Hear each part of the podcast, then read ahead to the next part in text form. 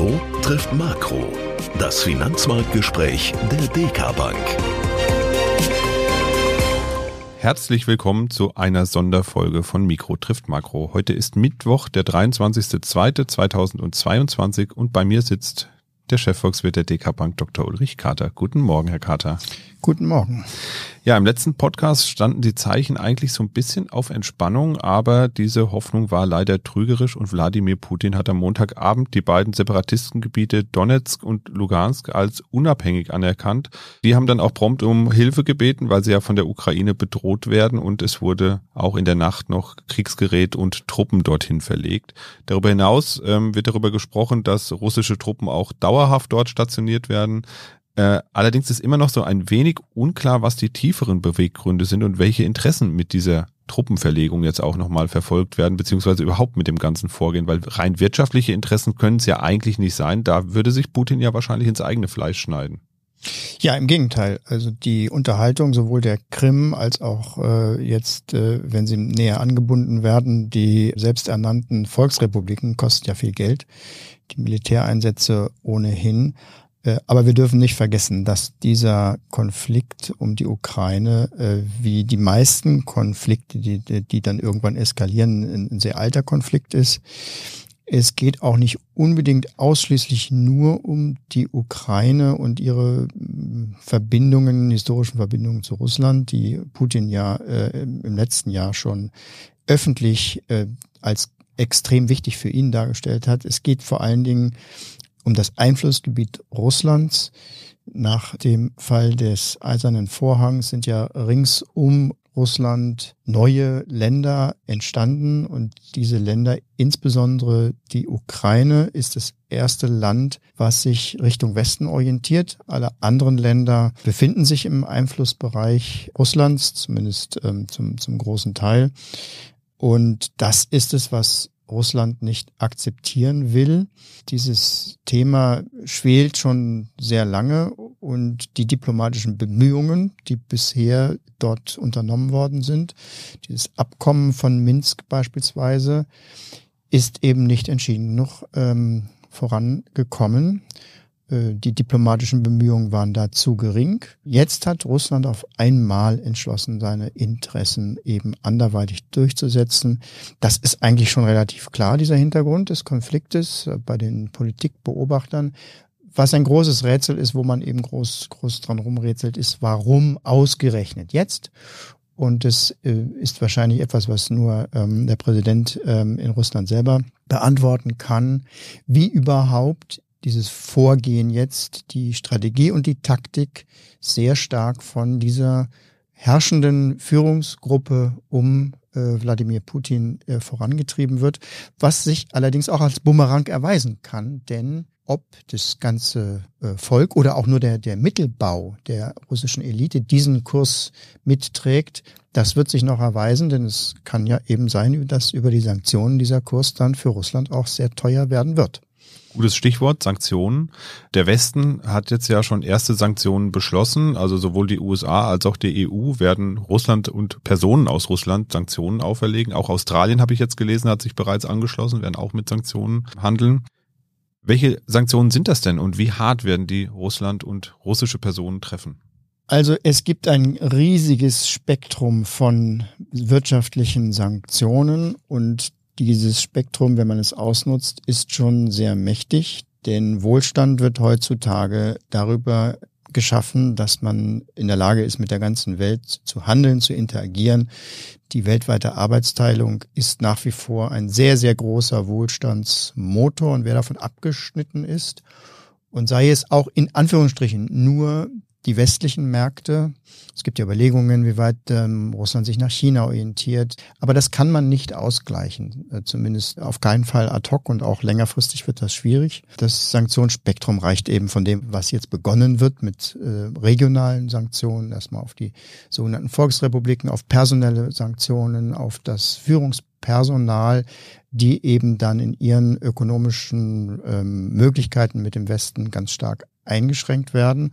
Und es geht dann ähm, über Güter, die nicht mehr geliefert werden können nach Russland, die Russland aber auch nicht so leicht ersetzen kann, bis hin zu äh, Sanktionen, wo äh, Russland dann vom äh, Zahlungsverkehrssystem sogar ähm, abgeschnitten würde. Das ist die ultimative Sanktion, weil dann kann man in dieser Welt ähm, fast gar nichts mehr machen. Und ähm, Russland ist natürlich auf Einnahmen angewiesen. Die die Polster, Finanzpolster sind hoch. Russland hat in den letzten Jahren sehr vorsichtig gewirtschaftet. Es gibt keine Schulden, es gibt im Gegenteil Devisenreserven. Allerdings sind die auch irgendwann verbraucht. Also Russland braucht natürlich die Einnahmen aus dem Außenhandel.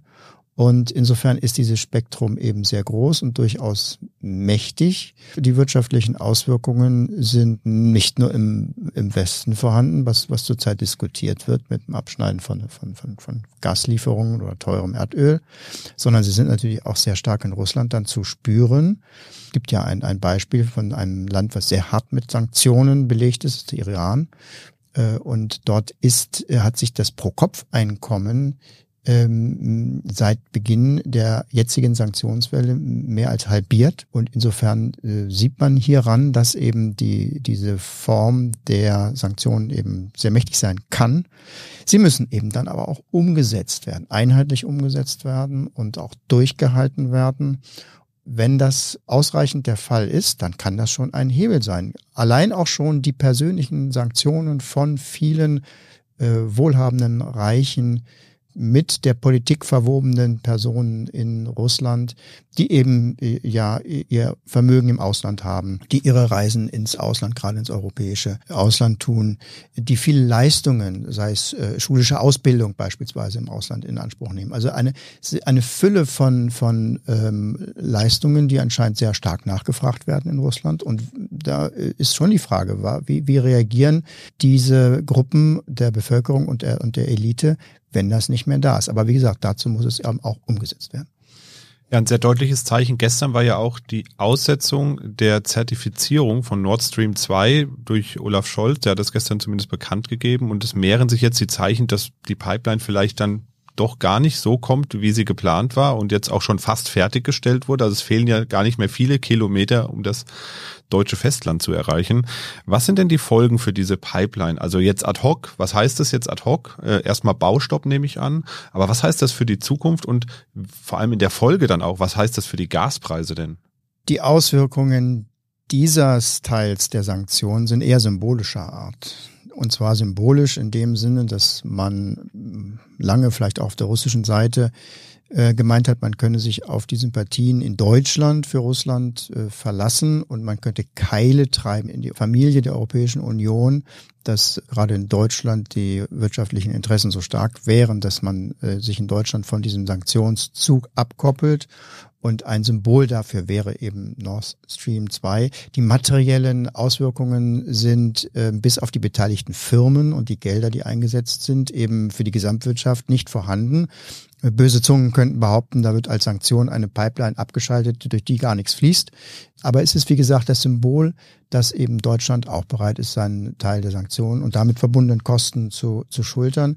Die Gasversorgung wird durch, durch andere äh, Pipelines dargestellt zurzeit. Äh, es geht ja mit Nord Stream 2 vor allen Dingen darum, aus der russischen Sicht, ähm, die Ukraine, ein Druckmittel auf die Ukraine aufzubauen, um eben die Durchleitungsgebühren ähm, für die Ukraine abzuschaffen und ähm, äh, die Ukraine damit zu, zu schwächen. Ähm, materielle Konsequenzen hat das jetzt, äh, dass das nicht zustande kommt, nicht. Hier ist der gesamte Gegensanktionskomplex angesprochen. Das heißt also, wie kann Russland reagieren auf Sanktionen des Westens? Das ist die eigentliche Frage. Und ähm, hier gibt es ähm, natürlich die Möglichkeit, durch die vorhandenen Pipelines äh, kein Erdgas mehr zu schicken. Was von der russischen Warte aus betrachtet ähm, die höchsten ökonomischen Sanktionen sind, die man äh, setzen kann. Vom Westen aus ist es eben das Abschneiden vom Finanzsystem, vom, von Russland aus betrachtet ist es das Abschneiden von Lieferungen von Rohstoffen. Hier geht es auch um Getreide, hier geht es auch um Metalle. Ähm, aber das muss man sich sehr gut überlegen denn dann äh, wird die Abwendung der westlichen Abnehmer von russischen Rohstofflieferungen extrem beschleunigt. Die ist jetzt schon unterwegs, aber durch so ein Verhalten würde sie extrem beschleunigt. Es sind also auch die Sanktionen Russlands mit dem höchsten Preis für Russland selber, könnten natürlich kurzzeitig in Europa auch den größten Schaden anrichten, wenn also die Energierohstoffe gar nicht mehr da sind von heute auf morgen. Damit kann kein Wirtschaftssystem umgehen. Das, das dauert Monate und Quartale, bis man sich dann daran gewöhnt hat, neue Quellen aufzutun. Aber am Anfang wären schon die, die Auswirkungen erheblich. Aber die Langzeitkosten und Wirkungen, die finden dann vor allen Dingen in Russland selber statt. Und Gas- und Ölpreise werden sich dann entsprechend auch nach oben bewegen jetzt im Rahmen des Konflikts oder derzeit noch nicht? Wie ist da die Aussicht so? Also das ist schon passiert. Da ist schon sehr viel jetzt im Aufgalopp in den letzten Wochen eingepreist worden. Zum Beispiel hat der Erdgaspreis auf diese neuerlichen Zuspitzungen jetzt in den letzten ähm, ein, zwei Wochen überhaupt nicht mehr reagiert. Er ist hoch, aber auch nicht äh, so ähm, äh, riesenhoch, dass man von, von einer äh, äh, vollkommen historischen Situation sprechen kann. Das kann sich natürlich auch nochmal ändern. Der Gaspreis kann noch, noch weiter steigen. Äh, für die ähm, makroökonomische Betrachtung ähm, ist vor allen Dingen wichtig, wie die Sanktionen ausgespielt werden. Die jetzige Situation mit Unsicherheit und mit der politischen Bedrohungslage äh, sorgt dafür, dass die Preise ansteigen. Damit kann ähm, die Wirtschaft äh, in Westeuropa oder eben auch anderswo in der Welt äh, können die Unternehmen noch etwas besser umgehen als eben mit dieser physischen Abschneid, äh, Abschneiden der, der Lieferung. Wenn von heute auf morgen gar nichts mehr da ist, dann ähm, hat das auch unter Umständen Auswirkungen auf Produktionsprozesse, die dann vielleicht auch gestoppt werden müssen. Das ist also viel, viel schwieriger umzusetzen. Wenn Preise steigen, dann ist das immer noch ein etwas allmählicherer Prozess, mit dem die Unternehmen umgehen können äh, und sich äh, auch äh, äh dann äh, Zeit haben, Ersatzstoffe zu suchen. Insofern ist äh, die Auswirkungen, sind die Auswirkungen auch bei uns in den makroökonomischen Szenarien unterschiedlich, je nachdem, ob in Anführungsstrichen nur die Preise steigen oder ob tatsächlich dieses schärfste Schwert der ähm, des Stopps von Lieferungen gebraucht wird. Äh, diese letzte Gegensanktionsform Russlands hätte die größten Auswirkungen konjunkturell. Dann könnte es wirklich sein, dass wir hier ähm, ein, zwei Prozentpunkte weniger Wachstum in diesem Jahr haben, als wir das jetzt erwarten. Jetzt erwarten wir ja dreieinhalb Prozent. Ähm, mit den Preissteigerungen, also mit den jetzt schon äh, bestehenden Beeinträchtigungen rechnen wir damit, dass das deutsche Wachstum ein paar Zehntel weniger hoch ist, aber die Auswirkungen sind so weit, wie es jetzt ist, e, e, eben äh, für die Wirtschaft verkraftbar. Ja, schauen wir nochmal auf die Kapitalmärkte, auf die Aktienmärkte im Speziellen. Die hatten ja am Montag erstmal relativ deutlich reagiert, dann aber gestern trotz der ganzen Ankündigungen Putins am Montagabend und der Truppenverlegung eigentlich dann ja gar, kam es eben gar nicht mehr zum, zu dem befürchteten großen Ausverkauf an den Aktienmärkten. Wurde der Konflikt ähnlich, wie Sie es eben auch bei den Rohstoffen schon gesagt haben, so ein bisschen schon vorweggenommen, schon eingepreist, so dass da jetzt gar nicht mehr so viel passiert aktuell? Mhm militärische Konflikte ähm, und je näher sie am eigenen Wirtschaftsgebiet sind, umso mehr führen natürlich immer zu Unsicherheit und das sind die Dinge, mit der die Börse erfahrungsgemäß und bekannterweise ja eben am schlechtesten umgehen kann.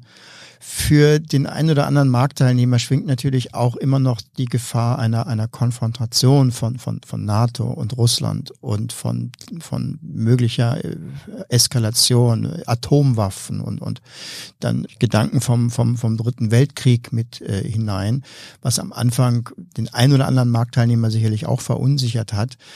Aber alle diejenigen, äh, die äh, das analysieren, die äh, ähm, auch aus dem Geschehen heraus das Ganze beschreiben, ist doch ganz eindeutig, es ist ein lokaler Konflikt. Es geht nicht um eine Konfrontation der NATO mit, mit Russland. Das ist auch ganz eindeutig von allen Beteiligten klargemacht worden. Die Ukraine ist eben kein NATO-Staat und deswegen äh, finden auch diese Bündnisverpflichtungen äh, gar nicht statt. Das weiß auch die russische Seite, sonst hätte sie wahrscheinlich auch ganz anders gehandelt. Sonst wäre ja auch das Bedrohungspotenzial für Russland ein ganz anderes.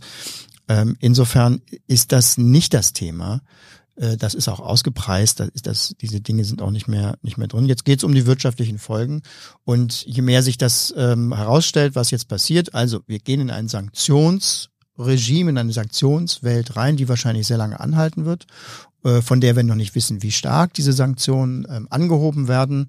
Da haben wir erst die ersten Stufen erreicht und wie stark die Gegenreaktionen aus Russland sind. Ähm, das sind noch die Unsicherheiten, die bleiben. Aber die Börse registriert, denke ich, mehr und mehr, dass also der Lauf der, der, der Dinge in der, in der westlichen Wirtschaftswelt, sogar schon der Konjunkturzyklus, nicht grundsätzlich durch diese Episode und diesen Konflikt äh, auf den Kopf gestellt werden. Und deswegen wird äh, diese Unsicherheit jetzt langsam verarbeitet. Ob das jetzt schon der letzte Rückgang war, den wir jetzt erlebt haben, wir sind ähm, zurzeit zehn Prozent beim DAX äh, unter den Ständen vom Jahresanfang, wozu nicht nur die Ukraine beigetragen hat, aber auch ob das jetzt schon der, der letzte Rückgang Ukraine bedingt ist, kann natürlich niemand sagen. Aber langsam klären sich so die, die Perspektiven und mit diesem Sanktionsregime ähm, muss man dann leben. Das da haben einige Branchen sicherlich Schwierigkeiten und andere Branchen profitieren auch davon. Aber es ist nicht so, dass die Befürchtungen, die Wirtschaft würde deswegen in eine gänzlich andere Bahn gelenkt werden, dass diese stärker werden. Im Gegenteil, die werden schwächer. Schauen wir nochmal drauf. Sie haben es eben schon gesagt. Was passiert denn, wenn Russland jetzt doch zu Kriegshandlungen greifen würde Richtung Ukraine? Also wenn es doch zu einem offenen Konflikt käme, da käme es doch sicherlich nochmal zu einer deutlichen Reaktion an den Aktienmärkten und zu einer Flucht in die sicheren Häfen, also in die Staatsanleihen. Oder gilt das nicht zu befürchten?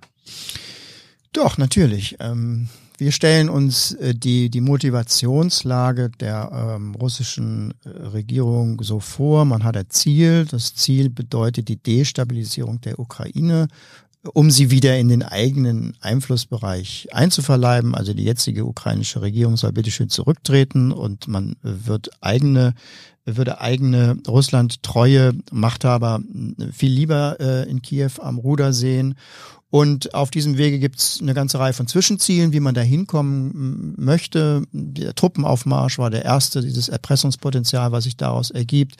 Ähm, die Anerkennung der selbsternannten Volksrepubliken in der Ostukraine ist das nächste. Und es gibt viele, viele Schritte, die man eben noch unternehmen kann. Und all diese Schritte, zu denen eben auch im weiteren militärische Eskalationen gehören, äh, werden dann mit einem zunehmenden Anziehen der Sanktionsschraube begleitet werden. Und ähm, die Frage ist, was, was für Gegensanktionen äh, äh, es gibt. Das sind eben die Dinge, die an der Börse jetzt ähm, ähm, eingepreist wurden und ähm, sollte es zu solchen Aktionen, spektakulären Aktionen, Militäraktionen kommen, wird es wahrscheinlich auch nochmal wieder Rückwirkungen an der Börse geben. Aber nochmal, dass der dadurch die grundlegende Interpretation dessen, was passiert, dann nochmal umgeworfen wird, ist nicht wahrscheinlich. Also insofern gewöhnt man sich jetzt schon langsam an diese, an diese Lage. Und ähm, es ist eben vor allen Dingen eine Stufenleiter von Sanktionen, die jetzt aufgestellt worden ist. Und die Frage ist eben, wie stark wird man diese Stufenleiter äh, erklimmen. Dennoch, die Lage ist äh, sehr dynamisch aktuell noch. Das heißt, wir kriegen eigentlich ja minütlich über die Ticker irgendwelche Meldungen rein, äh, über Neuigkeiten oder Aussagen von Politikerinnen und Politikern. Ist denn eine diplomatische Lösung des Konflikts überhaupt noch denkbar? Also Biden hat ja erstmal jetzt Telefonate und weitere Treffen mit Putin abgelehnt. Das heißt, aus meiner Sicht ist im Moment der diplomatische Weg ja anscheinend erstmal zu. Das heißt, wir haben erstmal die Situation, die russischen Grenzen haben sich in Anführungszeichen ein Stück nach Westen verschoben. Ja, wir haben unser diplomatisches Szenario, in dem wir ja auch äh, lange, dem wir auch lange äh, nachgehangen haben, geschlossen. Das, wir sind nicht mehr im diplomatischen Feld, wir sind ähm, auf dem Feld der Völkerrechtsverletzungen und dessen, dass man nicht mehr darüber spricht Russland hat ja äh, immer argumentiert, dass die Umsetzung des Minsker Abkommens ähm, nicht stattgefunden hat und deswegen eine Reaktion Russlands vollkommen berechtigt ist. Über die Dinge muss man ja eben verhandeln, aber das findet nicht mehr statt, weil Russland die Dinge beschleunigt hat, äh, wo aus Sicht der westlichen Diplomaten eben ähm, ein darüber sprechen, nur eine weitere ein, ein, ein weiteres Appeasement, ein weiteres Entgegenkommen in Richtung der russischen Seite wäre. Und deswegen ist man, wie gesagt, jetzt in diesem gegenseitigen Sanktions- und Gegensanktionsmodus. Äh, ich denke, die russische Seite wird auf diesem Weg zu dem großen Ziel der Destabilisierung der Ukraine die vielen kleinen Ziele, die dazwischen liegen, abwägen, danach wie teuer sie sind und wird erst dann anhalten, äh, wenn man äh, Anzeichen verspürt, dass der Preis, den Russland zahlt, eben zu groß ist. Und ich erwarte, dass bis dahin noch einiges vor uns liegt. Und das heißt eben, dass die Sanktionsschrauben äh, in jedem Fall noch weiter angezogen wird und auch die Provokation beziehungsweise die weiteren Schritte der russischen Seite erstmal weitergehen. Ja, als Anlegerin oder Anleger könnte man sich jetzt fragen, was ist denn jetzt das richtige Verhalten in so einer Situation? Also eine hochdynamische Lage einer politischen Situation, die Auswirkungen auf die Börsen hat. Was äh, sollte ich jetzt tun? Besonnen reagieren, Ruhe bewahren und nicht in Panik verfallen, weil das ist meistens gerade bei politischen Börsen ja eher ein schlechtes Vorgehen.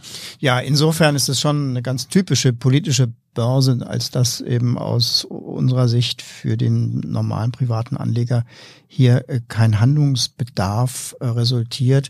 Ich würde sagen, die größten Auswirkungen äh, sind auch weiterhin verspürbar bei den russischen Vermögenswerten, also russische Aktien, russische Anleihen. Wer, wer da was im Portfolio hat, der sollte sich überlegen, wie sich diese Unternehmen unter so einem äh, Sanktionsregime äh, dann bewegen. Die werden wahrscheinlich dann wieder interessant, wenn Sanktionen aufgehoben werden. Aber wir sind ja jetzt gerade in den äh, Weg hinein in, in Sanktionen. Also da scheinen mir die Auswirkungen am stärksten zu sein. Die großen Finanzmärkte äh, des Westens, äh, geschweige denn Amerikas überhaupt, werden das Thema dann irgendwann auch insofern in ihre Preise aufgenommen haben, als dass man dann die Ukraine-Situation irgendwann als eingefrorenen Konflikt betrachtet, wenn eben dieses Spiel von Sanktionen und Gegensanktionen dann zu einem Ende gekommen ist und sich wieder anderen Themen zuwenden. Und jetzt darauf zu spekulieren, dass es nochmal einen Kursrutsch gibt, zu dem man sich günstig eindecken kann, ist ein sehr, sehr müßiges Spiel, weil das von so vielen Zufällen abhängig ist, dass man quasi jede Sekunde am Markt sein muss und beobachten muss. Und selbst dann ist es sehr schwierig, solche Situationen dann wirklich zu treffen. Meistens ist es so, dass man darauf wartet und die Kurse machen sich dann schon wieder äh, auf den Weg nach oben und man verliert völlig den, den Anschluss. Also nach aller Erfahrung mit solchen Situationen ist eine Positionierung äh, hier auf diesen Konflikt hin nicht sinnvoll. Wer Geld anzulegen hat, der macht es, weil er Geld anlegen möchte im Aktienmarkt und äh, der kann das auch jetzt tun. Im Gegenteil, die Kurse sind ja jetzt äh, doch äh, ein Stückchen äh, runtergekommen. Wer also langfristig denkt, hat jetzt die Möglichkeit, einen günstigen Einstiegspunkt zu finden, unabhängig davon, ob es vielleicht nochmal in einer einen oder anderen Situation nochmal einen Kursrutsch geben würde. Ja, dann vielen Dank soweit erstmal für die Einschätzung der aktuellen Lagen. Ich gebe an dieser Stelle aber nochmal zu bedenken, dass alles, was wir gesagt haben, natürlich nur die aktuelle Situation zum Zeitpunkt der Aufnahme abdecken kann und wie gesagt, gerade bei so einer dynamischen Lage, wie sie aktuell ist, kann sich da kurzfristig viel und schnell bewegen. Wir werden die Lage natürlich weiter beobachten und auch begleiten und werden dann auch weitere Sonderfolgen zum Russland-Ukraine-Konflikt herausgeben. Sollten Sie Fragen haben, auch zu der Situation, die da jetzt vorherrscht, schreiben Sie uns gerne an podcast.tk.de. Ja, das war's von uns für heute. Machen Sie es gut und bis bald. Tschüss. Mikro trifft Makro ist ein Podcast der DK Bank. Weitere Informationen zur DK Bank finden Sie unter www.dk.de-dk-gruppe.